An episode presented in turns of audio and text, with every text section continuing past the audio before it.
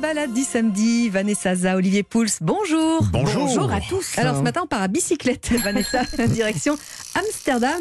Mais pour de la culture. Pour de la culture incontournable, puisque la grande expo événement Vermeer au Ah, Rijksmuseum a ouvert ses portes le week-end dernier et ça parlait déjà bien français, je peux vous le confirmer. Alors pourquoi elle fait autant parler d'elle? Parce que c'est la plus grande rétrospective jamais organisée hein, sur le peintre. En 96, le Mauritius de la Haye avait quand même exposé 23 de ses œuvres. Mhm. Là, euh, cette année, c'est 28. 28 sur 37, c'est Pas pas, mal. mal. Et euh, ça grâce au prêt exceptionnel de 13 musées et collections privées du monde entier, euh, comme ceux de la Frick Collection de New York. C'est très rare. Avec la maîtresse et sa servante, Ah la oui. leçon de musique interrompue, ainsi que l'officier et la jeune fille grillant. Et quand vous nous le dites, on a Mmh. tout de suite les, les- les images en tête, hein, les peintures en on, tête, est, évidemment. on est dans ces scènes d'intérieur intime, de temps en temps des moments volés. Euh, c'est vrai qu'il sait sublimer la vie quotidienne. Et pourquoi Euh, Parce qu'il maîtrise cette technique, son travail sur la lumière, euh, son sens aigu du détail. Et, et son pinceau donne vie à chaque rayon de soleil, chaque pli de velours et même les reflets nacrés des perles. Donc perles qui Ouais, est centrale évidemment, évidemment. dans la jeune fille à la perle, mais pas que. Les perles sont très récurrentes hein, chez Vermeer. Soyez attentifs, elles sont présentes dans 18 de ses toiles. Donc 18 sur 37, c'est quasiment, euh, quasiment la moitié. Il a assez peu produit finalement. Bah oui, Hein, pourtant il a gros pas bosseur. quand hein. même euh, pendant euh, 40 ans. Euh, mais c'est vrai que Vermeer, c'est le parti pris de la composition Ouais. parfaite. Et c'est justement son processus créatif qui est mis en lumière dans la scénographie de l'exposition. C'est signé Jean-Michel Villemotte quand même. Et chaque détail du tableau vous est décrypté grâce à des petits zooms explicatifs. Et c'est le résultat de plusieurs années d'analyse euh, scientifique et technique qui ont été menées par des restaurateurs, des conservateurs et même donc des chercheurs Ouais. et qui peuvent d'ailleurs confirmer à 99% hein, que Vermeer a bien utilisé la chambre noire. hein. Vous savez, c'est cette boîte qui permet de projeter l'image pour mieux en étudier les détails.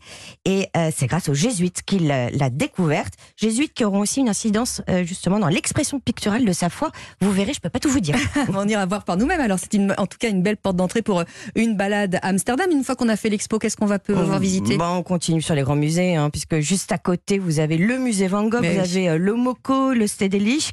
Alors, ils sont tous réunis dans un, un cercle d'or. Et puis, situé sur cette place des musées, moi, je vous invite à pousser les portes d'un lieu qui est connu euh, dans le pays, à l'étranger aussi, comme le Salon d'Amsterdam. C'est le Conservatorium. C'est l'hôtel emblématique de la ville. Alors, si vous êtes fan de patrimoine, d'architecture, Mhm. de design, c'est pour vous. Oh, bon, on peut simplement aller prendre un thé hein, dans son lounge. On est dans un atrium de verre gigantesque. On peut déjeuner, on peut même y séjourner. Ah oui. C'est majestueux, c'est chargé d'histoire. Il a été construit fin 19e pour abriter dans un premier temps une banque. Après, il a hébergé euh, le conservatoire de musique d'Amsterdam avant d'être réhabilité en hôtel par Piero Lissoni, qui est l'architecte italien mondialement connu.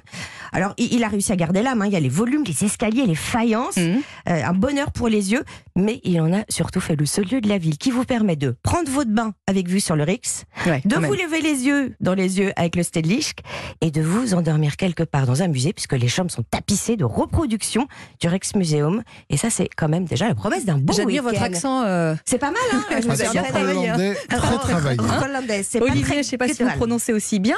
On va rester dans le coin. Vous nous avez apporté euh, du gouda pour notre petit café du matin sur Europe 1. Rest- Restons hollandais, Bah c'est oui. le fromage, l'un des grands fromages euh, emblématiques de l'Hollande, probablement le, le plus connu dans le monde entier.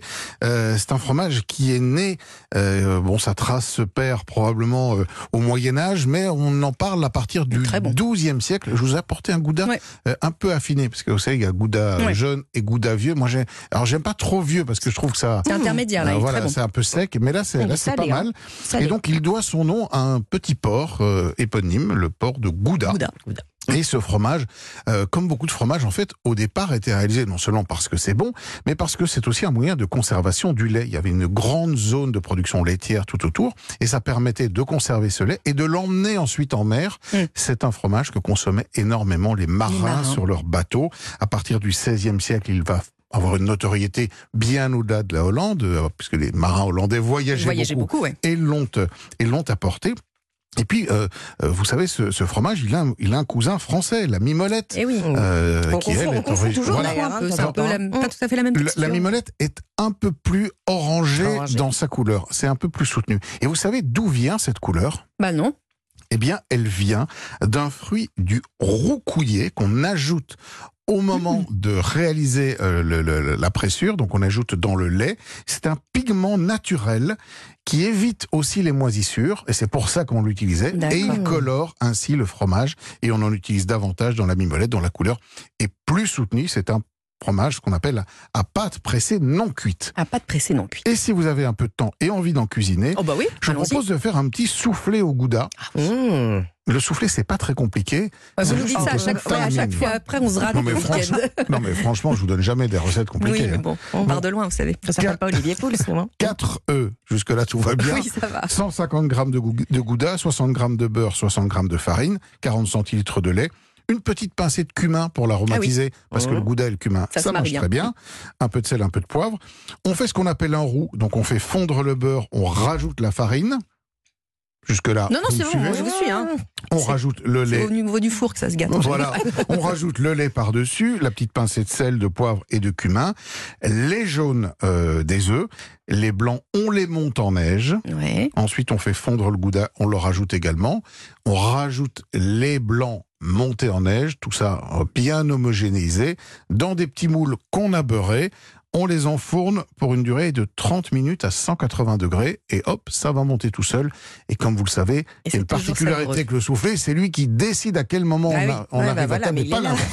l'inverse. Il faut le dompter. On va le déguster. On va attendre que vous nous en fassiez. Ce sera plus simple. ça, hein, Vanessa. Voilà. Mais sinon, vous pouvez manger votre gouda comme ça, avec une petite pincée de cumin, tout simplement, euh, on sur du pain grillé, c'est ça top. marche très bien. Merci beaucoup. À demain, Vanessa. À tout à l'heure, Olivier, chez Laurent Mariotte avec la table des bons vivants à 11h. Absolument.